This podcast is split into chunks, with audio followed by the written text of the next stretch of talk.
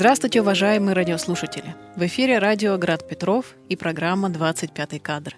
С вами ее ведущие Алексей Злобин и Елена Волочин. Добрый вечер, дорогие радиослушатели.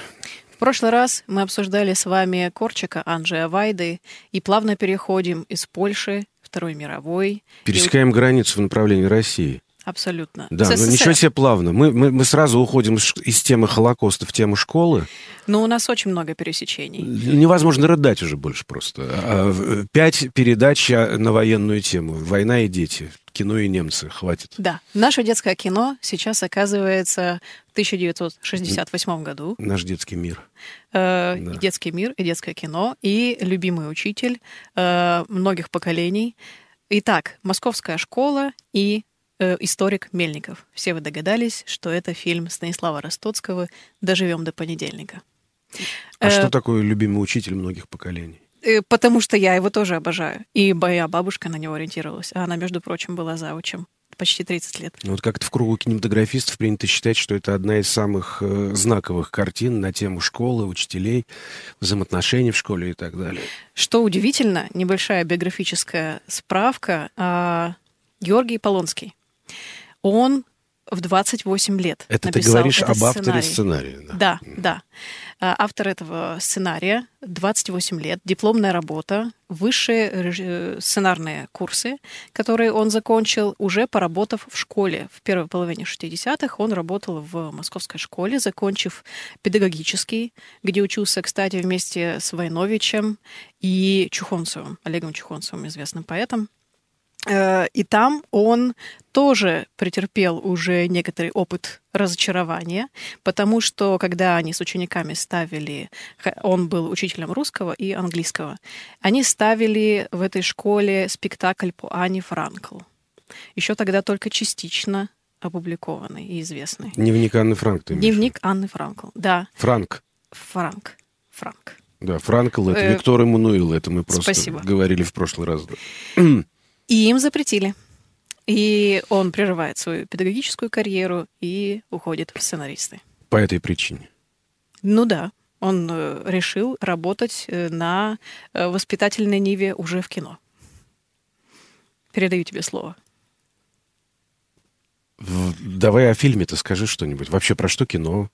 Расскажи нам, напомни. Кому, кому нужно напоминать о том, что этот прекрасный фильм э, почти по э, лекалам жанра, если у нас в обычной пьесе дело происходит в течение суток, здесь у нас в течение трех суток, это три дня, четверг, пятница и суббота, из школьных будней московской школы, где мы наблюдаем за перипетиями одного класса, девятого, девятого Б, их классного руководителя, историка, новой э, учительницы английского, э, также учившейся у Мельникова, которую играет э, Вячеслав Тихонов, и она в него все еще влюблена.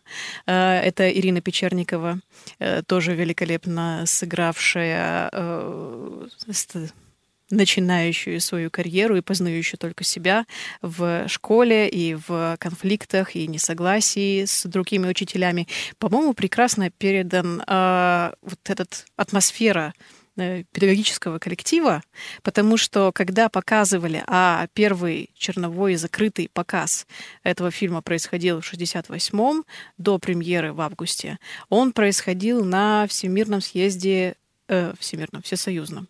Прошу прощения, всесоюзном в съезде учителей тогда в Москве. Да. да, да. И тогда он был принят очень, очень э, благосклонно, и все понимали, что это невиданная смелость для того времени, 68 год, уже потихонечку э, цензура э, входит в наши во все наши аспекты жизни. И мы понимаем, насколько смело можно говорить э, и слышать это от эм, э, участников, допустим, всего лишь диалога в машине. Сами знаете, как у нас любят посылать неженатых, особенно в страны НАТО. И неженатых в страны НАТО. И другого рода э, диалоги, которые... Э, это диалог с кем в машине происходит? С бывшим учеником, на а данный ныне, момент дипломатом. Да, имеющим свою машину. Да, служебную. Да, да, и которому сорвала карьеру как раз влюбленная э, в учителя. Да. И как он высокомерно говорит, а КПД у вас мог быть существенно выше своему учителю.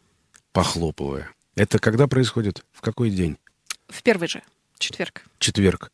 А, у нас на христианском канале никаких ассоциаций? Пока нет. Четверг, пятница, суббота. Четверг – предательство учителя учеником. Да что ты Пятница – распятие. Он пишет заявление об уходе. Он хочет уйти из школы. Суббота. Он возвращается с тем, чтобы произнести, ну, когда вся эта катастрофа случилась, да, когда сожжено счастье, да, а, то есть детская искренность. Я сейчас скольжу по нам понятным а, мотивам. Здесь имеет смысл а, напомнить о том, что школьники пишут сочинения на тему счастья.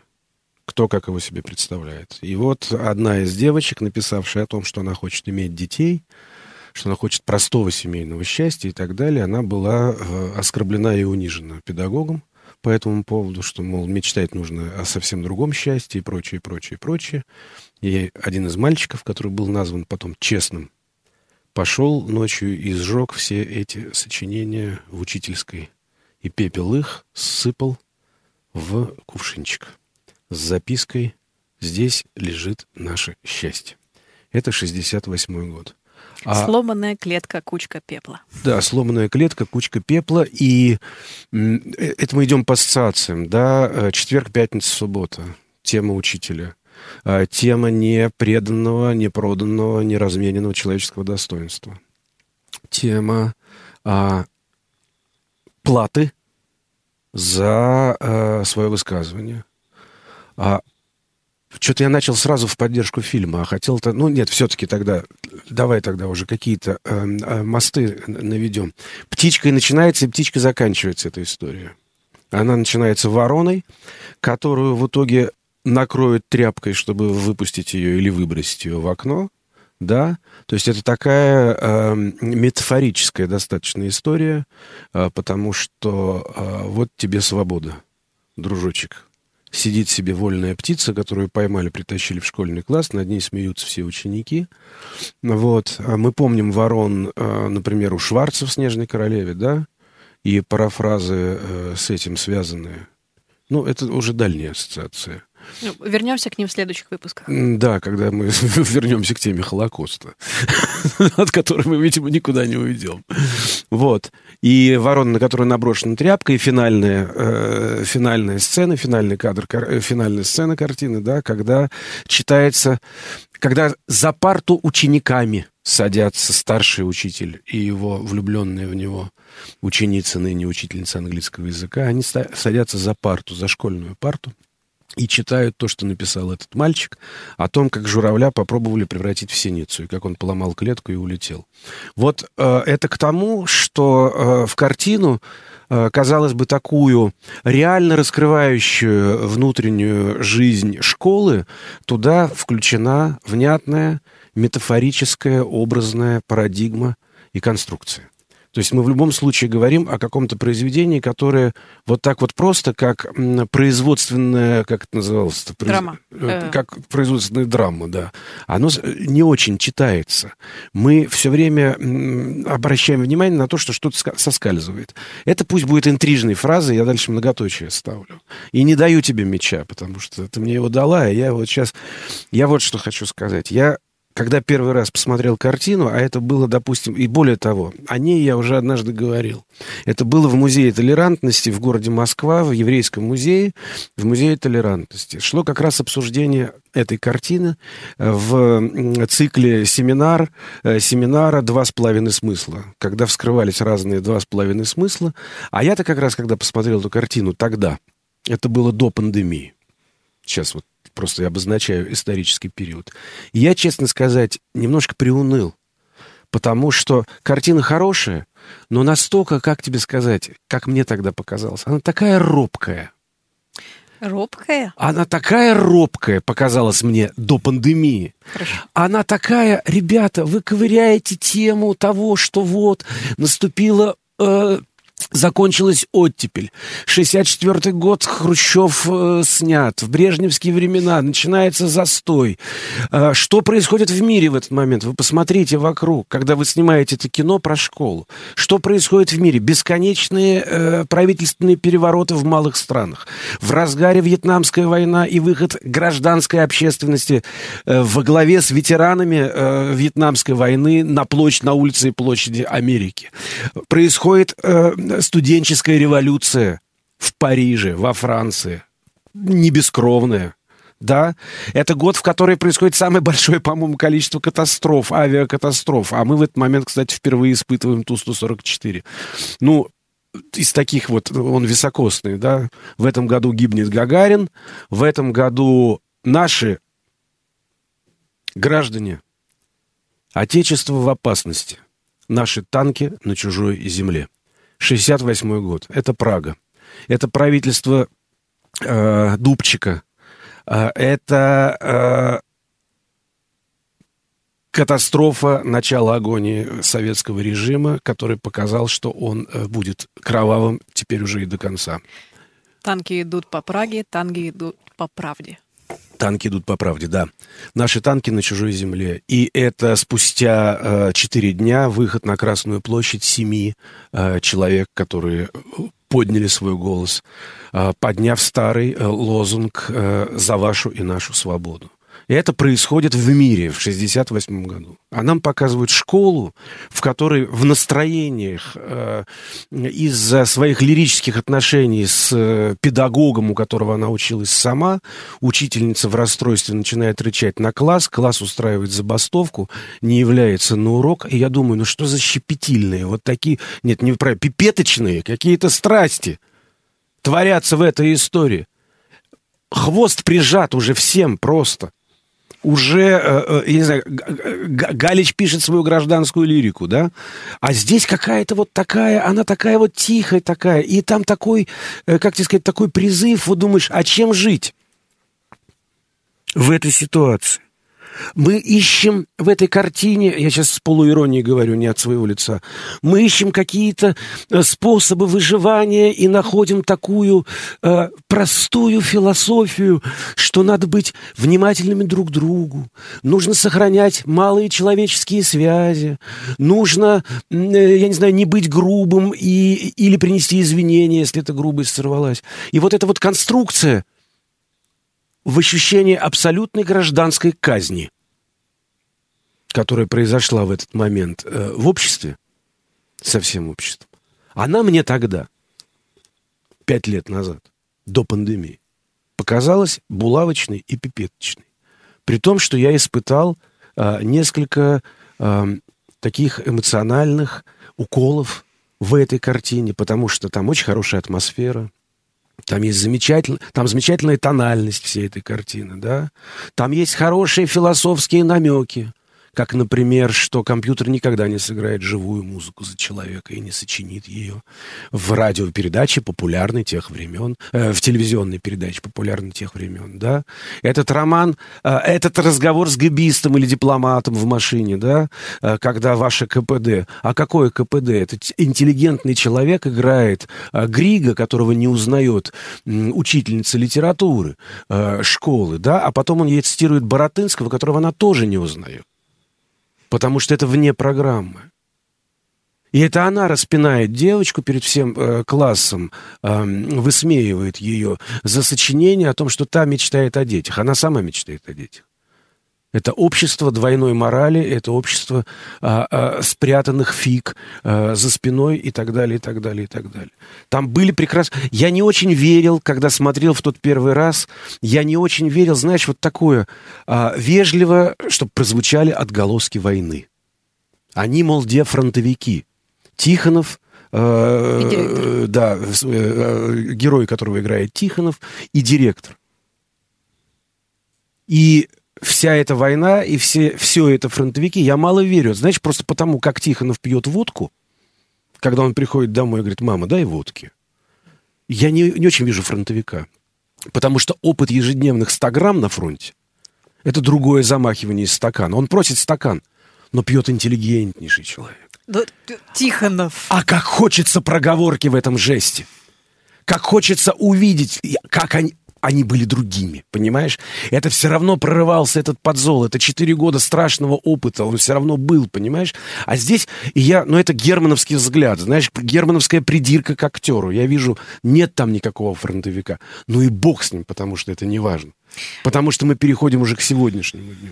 Да, я брошу тебе мяч, на, а, а, зависнув на еще одном многоточие. Я продолжу, я не забуду, о чем мы говорим. Тихонов, что ты хочешь? Тихонов-то все-таки тоже фронтовик.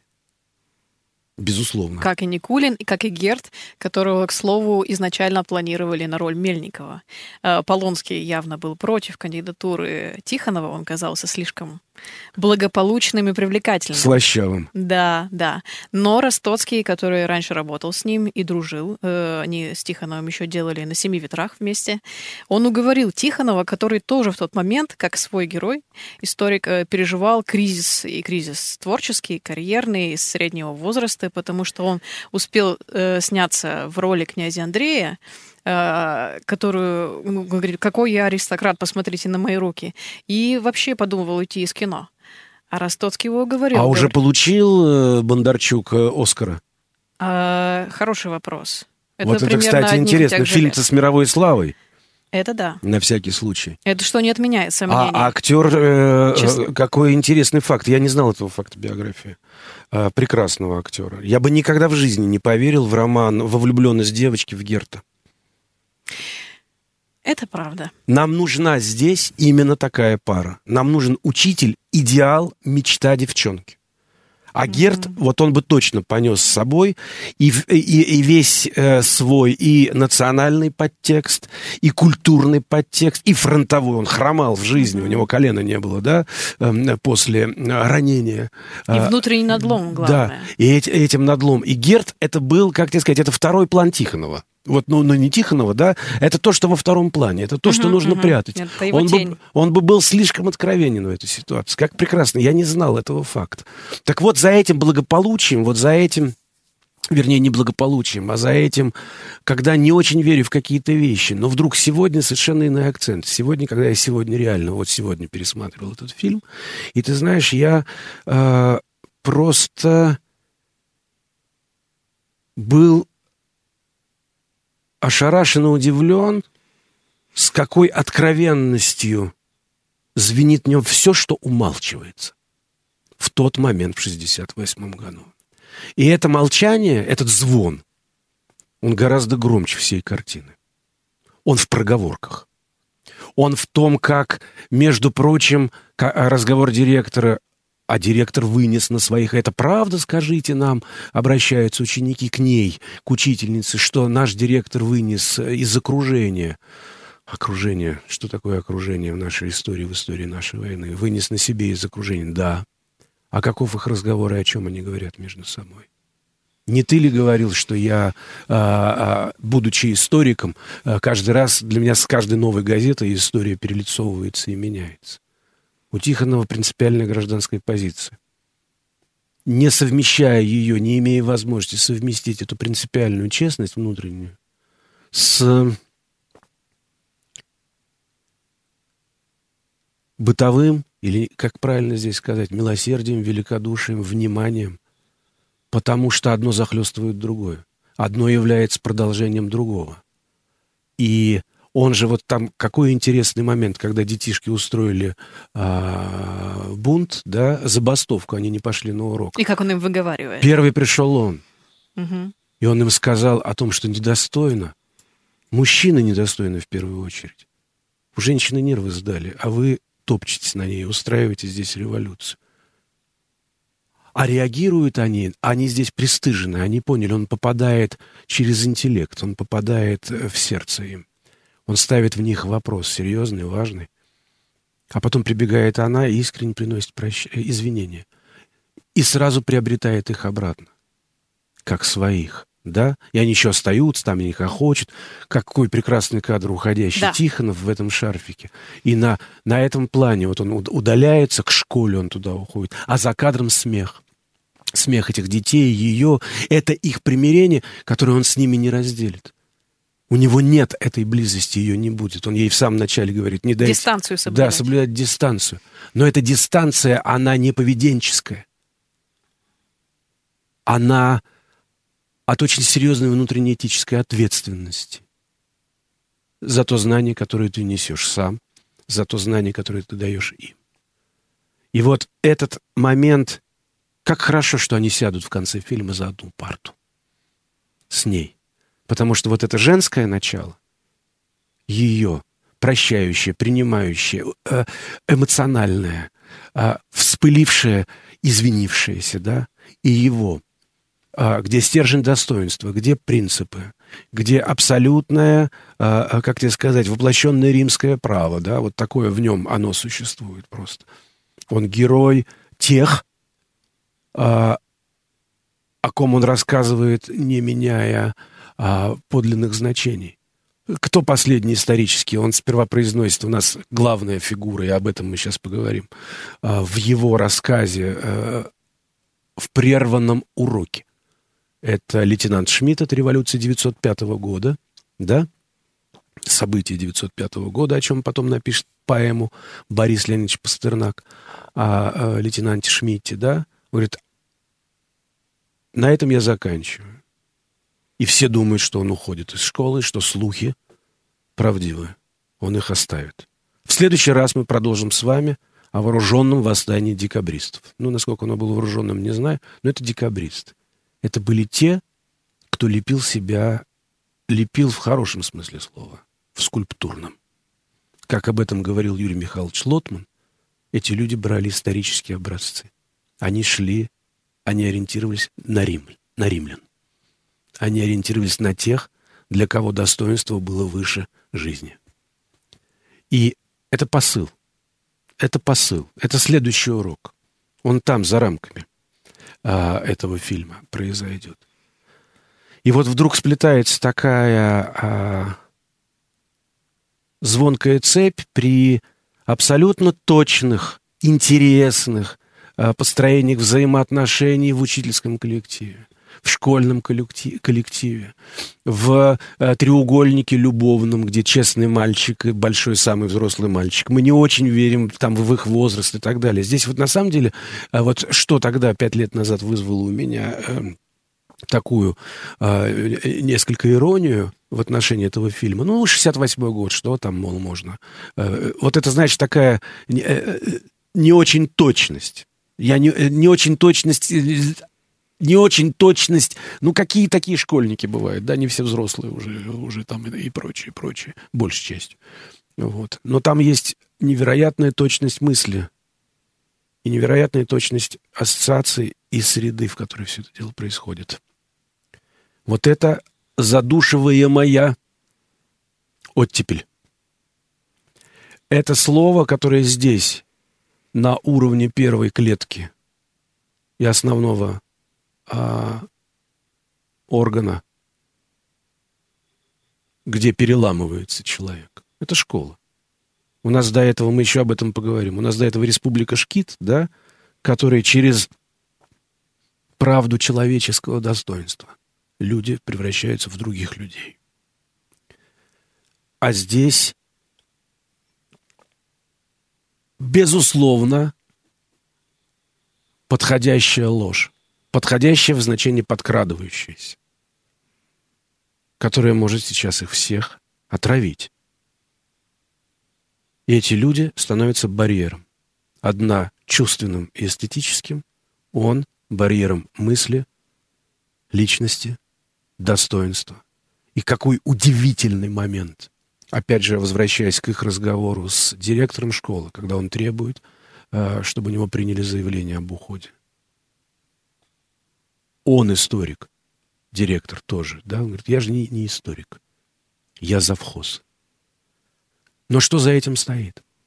Не то, что один признает талант другого, а то, что он прекрасно чувствует на последней глубине, что он эту роль не сыграет. Он так не сможет.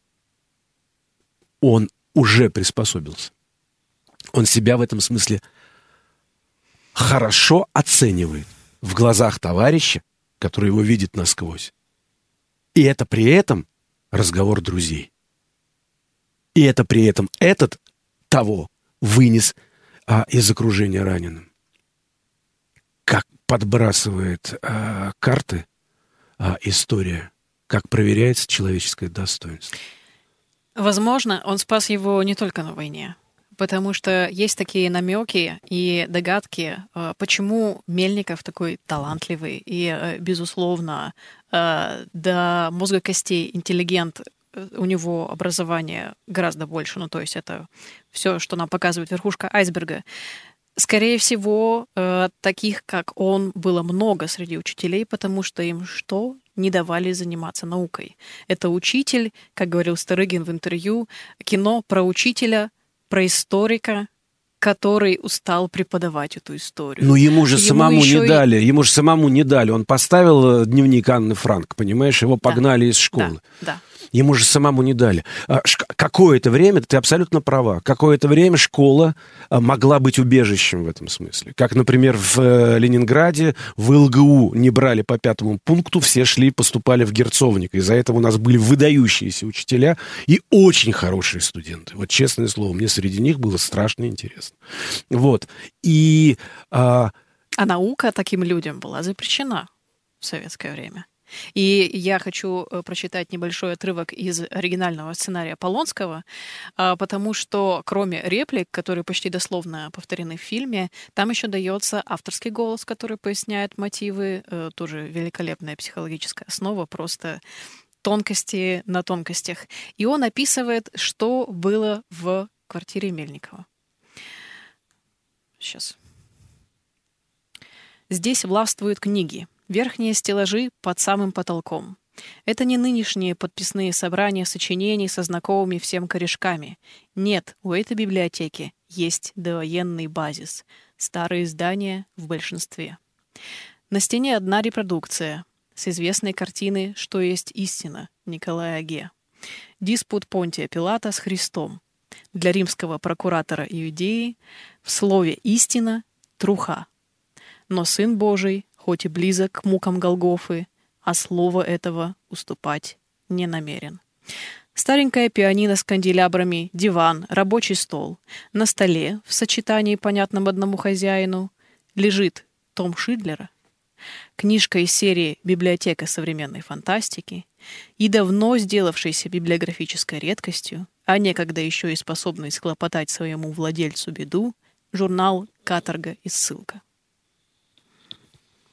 Вот подноготная нашего Мельникова из сценария. А откуда у нас э, этот текст? Э, он опубликован, э, и Это можно сценарий. найти в интернете. Да. Ну, ты видишь, как прекрасно. Э, четверг, пятница, суббота. Да. В пятницу был разговор э, с Понтием Пилатом. Тот самый. Что есть истина? Что есть истина, да. А у нас они писали сочинение «Что есть счастье». Ну, совместимо. Несовместимо. Слова «счастье» нет в Библии. Нет, его здесь нет, но нам сейчас нужно разбираться, ты выбираешь счастье я или это, истину. Я это говорю не полемически. Это просто очень интересная тема для размышления. Но мы найдем какой-нибудь другой э, фильм и другой повод для этого. Угу. Найдем другой фильм и другой повод. Да, прекрасный ну и вот, э, резюмируя, что Мельникову не дано заниматься сейчас наукой, и он преподает, и он пересиливает себя, и все-таки решает отказаться от отпуска, на котором настаивал перед своим другом. У нас нет этого решения, или оно есть?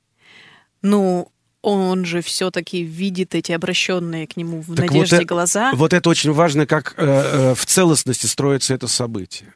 Как в целостности... Во-первых, я э, одну очень важную вещь для себя скажу просто. А, уже к 80-е годы и в 90-е годы уже никакой школы как убежище для интеллекта фактически не было. У меня было четыре школы, пятая была вечерняя. Когда я в нее попал, после четырех лагерей. Ну, я, наверное, сильно... Были хорошие учителя, безусловно, были конкретные люди. А так это была страшная, системная, жуткая, чудовищная организация. Так вот, вечерняя школа я был поражен. Вот там действительно было убежище. Там были такие люди. Там были такие преподаватели. Там были такие отношения. Когда я пришел на первый урок а, по литературе, а я весь такой, как бы литературу любил и знал, и в этом смысле немножко всегда задавался и впереди любого класса в любой школе, где бы я не учился, э, что-то там такое бежал и с учителями литературы дружил. Вот. они как раз в основном большей частью были хорошими во всех четырех школах. То здесь сидел небольшого росточка человек в огромных очках за столом и говорил такие слова, и так их говорил, что я просто почувствовал над собой, знаешь, до неба этажи. Просто огромная личность. Я сидел, раскрыв рот, и слушал. Вокруг меня были девочки из кардебалета, администраторы театров, э, беременные, э, уже взрослые люди, которые в вечерней школе просто получают то необходимое корочку и так далее. Я подошел к нему, наша первая встреча. Я подошел к этому человеку и говорю, что вы здесь делаете? Я-то думал, что вечернее — это дно. Это потом я понял, что это как раз и есть убежище. И он мне тогда сказал, знаете, распятого спросили, тебе больно? Он ответил, а тебе? Это был Игорь Алексеевич Адамацкий. Это был поэт, драматург. Вот на Пушкинской 10 висит его мемориальная доска. Это была встреча, прививка демократии просто. Я попал в место, где со мной говорили на «вы». Когда мне нужно было поступать в театральный институт, послезавтра, сдавая первый тур, меня директор школы за руку провела, а нужно было сдать экзамены, которые сдавались в течение недели. Она за руку меня провела по всем кабинетам, и в один день я сдал все шесть экзаменов. Мне дали такую возможность. Потому что понимали, что мой главный интерес не в алгебрах и геометриях, где мне, закрыв глаза, поставили три. Хотя мне до сих пор страшные сны снятся о том, как я не сдал математику. Понимаешь? Меня отправляли в друг...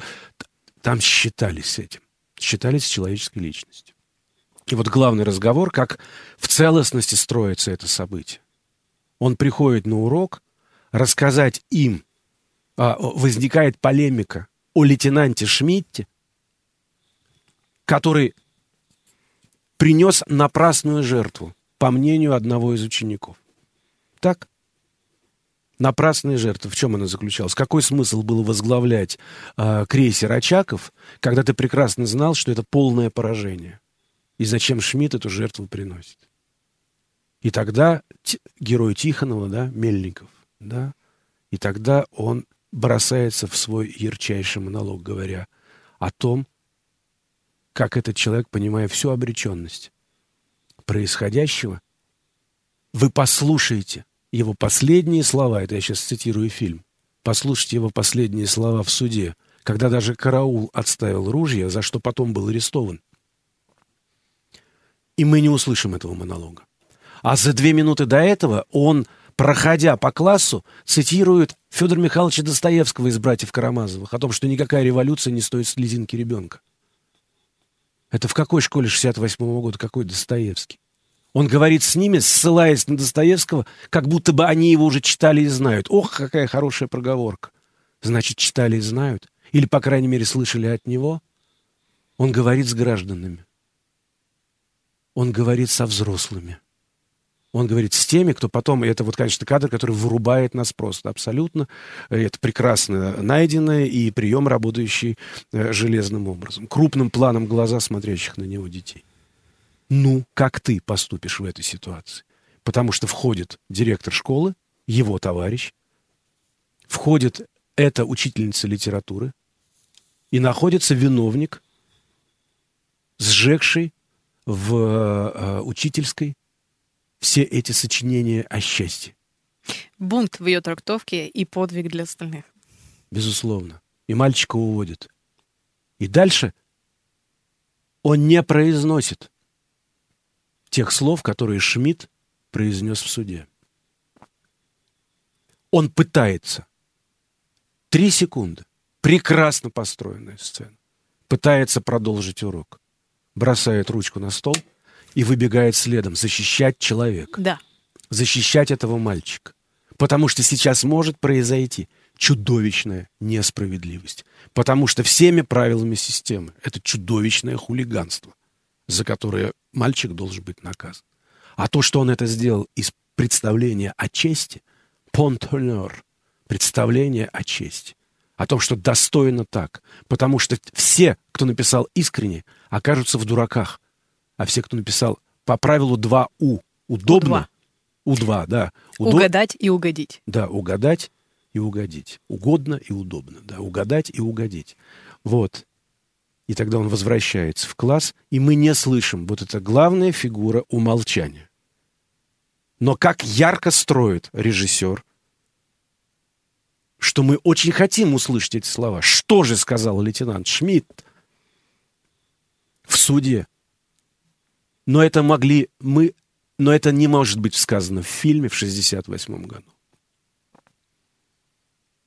И там главная тема где человеческое достоинство в, в необходимой гражданской ситуации.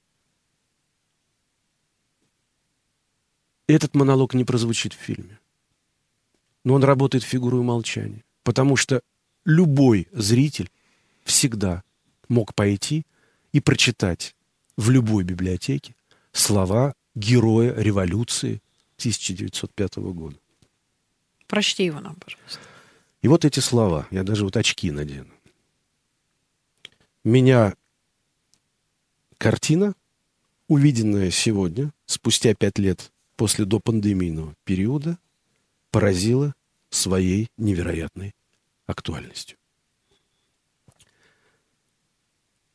Лейтенант Шмидт, речь в суде. Когда я вступил на палубу Очакова, то, конечно, с полной ясностью понимал всю беспомощность этого крейсера – безбронного, с машиной, которая едва могла дать 8 узлов ходу, и без артиллерии, так как имелось всего две рукоятки от шестидюймовых орудий. Остальные орудия действовать не могли. Я понимал всю беспомощность крейсера, неспособность даже к самообороне, а не только к наступательным действиям, неспособного даже уйти от опасности. Но я знал, что не дальше, как завтра, будет начата бойня, будет открыт артиллерийский огонь по казармам. Знал, что это страшное злодеяние уже подготовлено, что беда неминуемо стрясется и унесет много неповинных жизней. И это сознание не позволяло мне покинуть ту горсть безоружных людей, которая была на Очакове, и которая геройски готова была хотя бы пассивно одним поднятием красного флага протестовать против ожидавшегося массового убийства. Команда знала от меня, что первым условием моего участия в деле было не пролить ни капли крови. И команда сама не хотела крови. Что же давало нам убеждение в необходимости, в полезности нашего протеста? Что делало нас восторженными и верующими, когда все кругом, когда все кругом было так безнадежно и бессильно? Как мог я, болезненный и слабый человек, лишенный трое предыдущих суток сна, не только оставаться сильным духом и верующим, но поднять дух и укрепить веру в других. В чем была наша сила, идущая, как казалось, вразрез со здравым смыслом? Сила эта была в глубоком проникновении, проникавшем все мое существо, и тогда и теперь сознание, что с нами Бог, что с нами русский народ. Да, с нами русский народ, весь, всею своей стомиллионной громадой. Он истощенный, изнемогающий, голодный, изрубцованный казацкими нагайками. Он, этот народ, засеченными стариками и детскими трупами, как страшный призрак нечеловеческих страданий, простирал ко мне руки и звал. Мне говорят о статьях закона, о военном положении. Я не знаю, не хочу, не могу оценивать все происходящее статьями закона. Я знаю один закон. Закон долга перед Родиной, который вот уже три года заливает русской кровью заливает малочисленная преступная группа людей, захватившая власть и отделившая государя от своего народа. Они из своих хищных расчетов уложили больше ста тысяч трупов в войне с Японией. Они же теперь из-за тех же расчетов начинают войну с Россией. Где же измена? Кто государственный преступник? Сегодня в их глазах преступен я, как и весь русский народ, который, пробудясь, осмелился стать на дороге их истребительной резни. Но завтра, в глазах грядущего, суда преступниками будут объявлены они. Это 68 год. Это поворот истории страны обратно после разоблачения Сталина, репрессий, той катастрофы, которую пережила Россия, и понимание которой, осознание, осмысление которой могло повести страну совершенно иным историческим путем. Следующая попытка случилась в перестройку. Дальше этапами все все знают. Эти слова невероятно современны.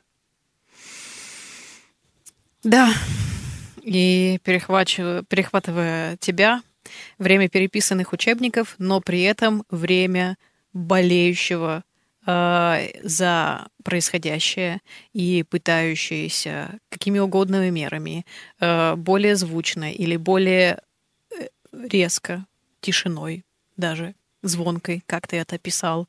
А, я скажу, что этот невероятный тонкий фильм, где еще при этом великолепная музыка и всем известные журавли а, на мелодию, которая прозвучала в «Дождем до понедельника». Потом эта песня была а, придумана уже со словами.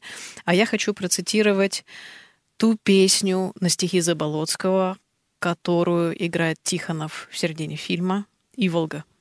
Не всю, и тут, наверное, стоило бы поставить ее в оригинале. Но на твои э, практически поэтические, эпические строки я тоже отвечу поэзией. Как безумные мельницы машут войны крылами вокруг. Где ж ты, Иволга, леса-отшельница? Что ты смолкала, мой друг? За великими реками встанет солнце — и в утренней мгле с опаленными веками припаду я, убитый, к земле. Крикнув бешеным вороном, весь дрожа замолчит пулемет, и тогда в моем сердце разорванном голос твой запоет.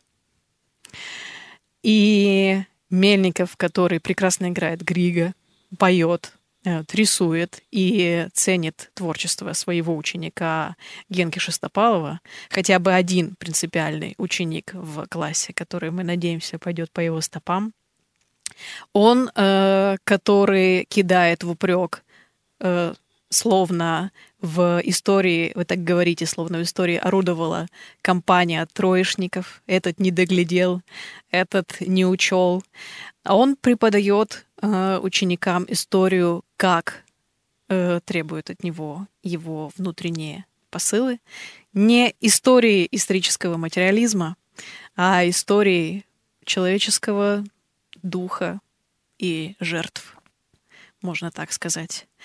А, можно еще процитировать под конец, что он э, озвучивает к какому выводу он приходит в разговоре с Заучем, когда отбивает все-таки Шестопалова э, после того, как его хотели исключить. И вот за, зажге фильтр у сигареты, она отказывается брать у него сигарету, а он... Она в волнении зажигает да. фильтр, неправильно прикуривая сигарету. Да, да, да, да. И он спрашивает, что у нас есть, чтобы дать им. Послушайте, вы учитель словесности. Вам ученик стихи написал. Это хорошо, неплохо. А, и в том, что если ремесло не удается, он говорит, лучше тогда искать другое, потому что там брак будет не столь заметен, не столь важен. И вот такое у нас в этот раз получилось кино о детях и о школе. Прекрасное кино о детях. Доживем до понедельника. Это и вопрос, и девиз, и надежда. И вот, кстати, по поводу девиза, очень хочется снова процитировать прекрасного Петра Петровича Шмидта, который до этого дня не был героем моей жизни, а с сегодняшнего дня стал, потому что я полез после фильма читать эти слова в суде. И мы еще сейчас находимся на набережной Шмидта. Мы на набережной лейтенанта Шмидта вспоминаем Петра Петровича Шмидта, который сказал, клянемся в том, что мы никогда не уступим никому, ни одной пяди завоеванных нами человеческих прав. Да, человеческое право. Это был разговор о фильме «Доживем до понедельника» Ростоцкого по сценарию э, Георгия Полонского. И к Полонскому мы вернемся в следующих разговорах.